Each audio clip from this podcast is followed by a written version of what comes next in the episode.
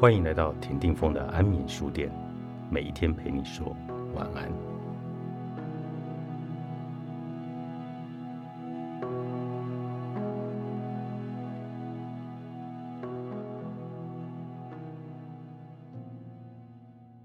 差不多的人生其实差很多。曾报读过一个厨师进修班，班上一共六个人，授课的老师姓秦，四十多岁。平时不怎么爱笑，眼神夹杂着几分忧郁的气质。若不是穿着一身职业服装，会以为他是位艺术家。除了日常授课，秦老师还会安排家庭作业，回自己家里做一份酱牛肉。头两次，他会给每个人准备好牛肉和配料，牛肉的分量和各种配料的重量都精细算到了克。换言之，大家只要照着步骤。执行就够了。后几次他什么都没有提供，也就是说，大家需要自己去选材料。结果是，大家头两次做出来的酱牛肉都极尽完美，而后来的酱牛肉只能用难以下咽来形容。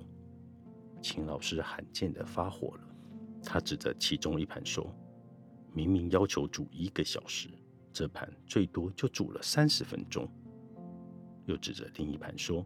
配料明确要求是花椒、大料、桂皮、八角，而这里没有花椒，而是用了胡椒。底下有人解释，当时家里没有花椒了，就用胡椒代替，感觉差不多。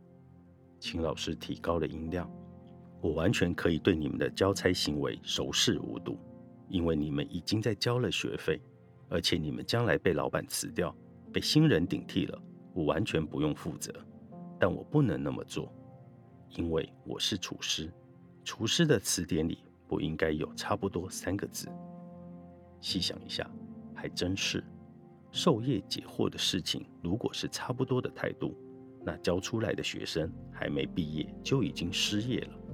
烹煮食物如果是差不多的态度，那做出来的东西还没端上桌就已经算是剩菜了。在很多时候，差不多的含义是。差一点都不行。一个人对生活、工作、感情的态度越来越差，往往都是从差不多开始的。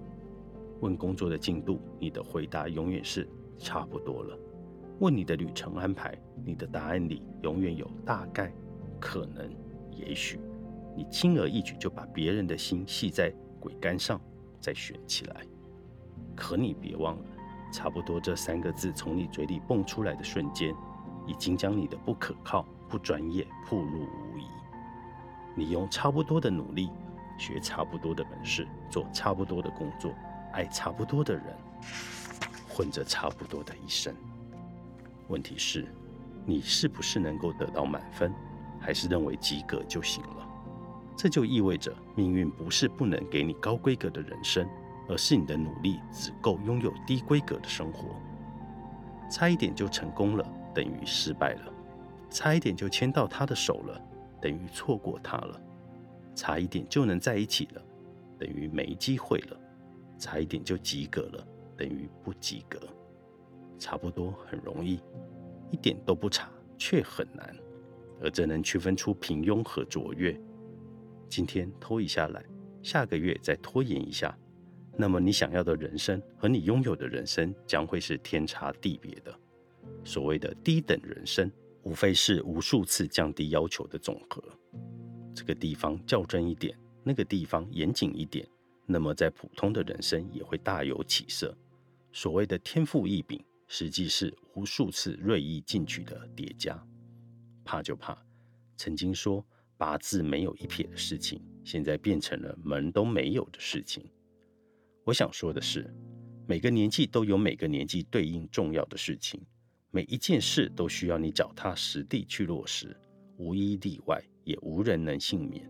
学生时代就做好学习，恋爱季节就真心待人，职场岁月就尽心尽责。你要明白自己当前的首要任务是什么，然后做好它。这样的话，你才有可能在下一个年纪里随心所欲，在更高的层次里如鱼得水。所以，即使有人告诉你，用六分努力就能蒙混过关，你也得做足十二分的准备，而不是在仅有两三成的准备时候就侥幸的赌上一把。所谓的高枕无忧，其实都是准备充分。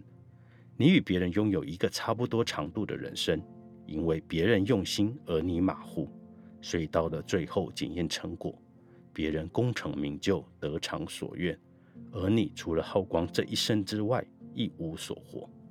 所以。不要再轻信“如果事与愿违，一定是另有安排”这样宽心的话了。你该警醒一点，“如果事与愿违，就要反思，一定是自己有什么地方没做好。好担心有一天你照镜子的时候，会对自己说：“你长大了，但也被毁得差不多了。”宁与高手争高下，不与傻瓜论短长。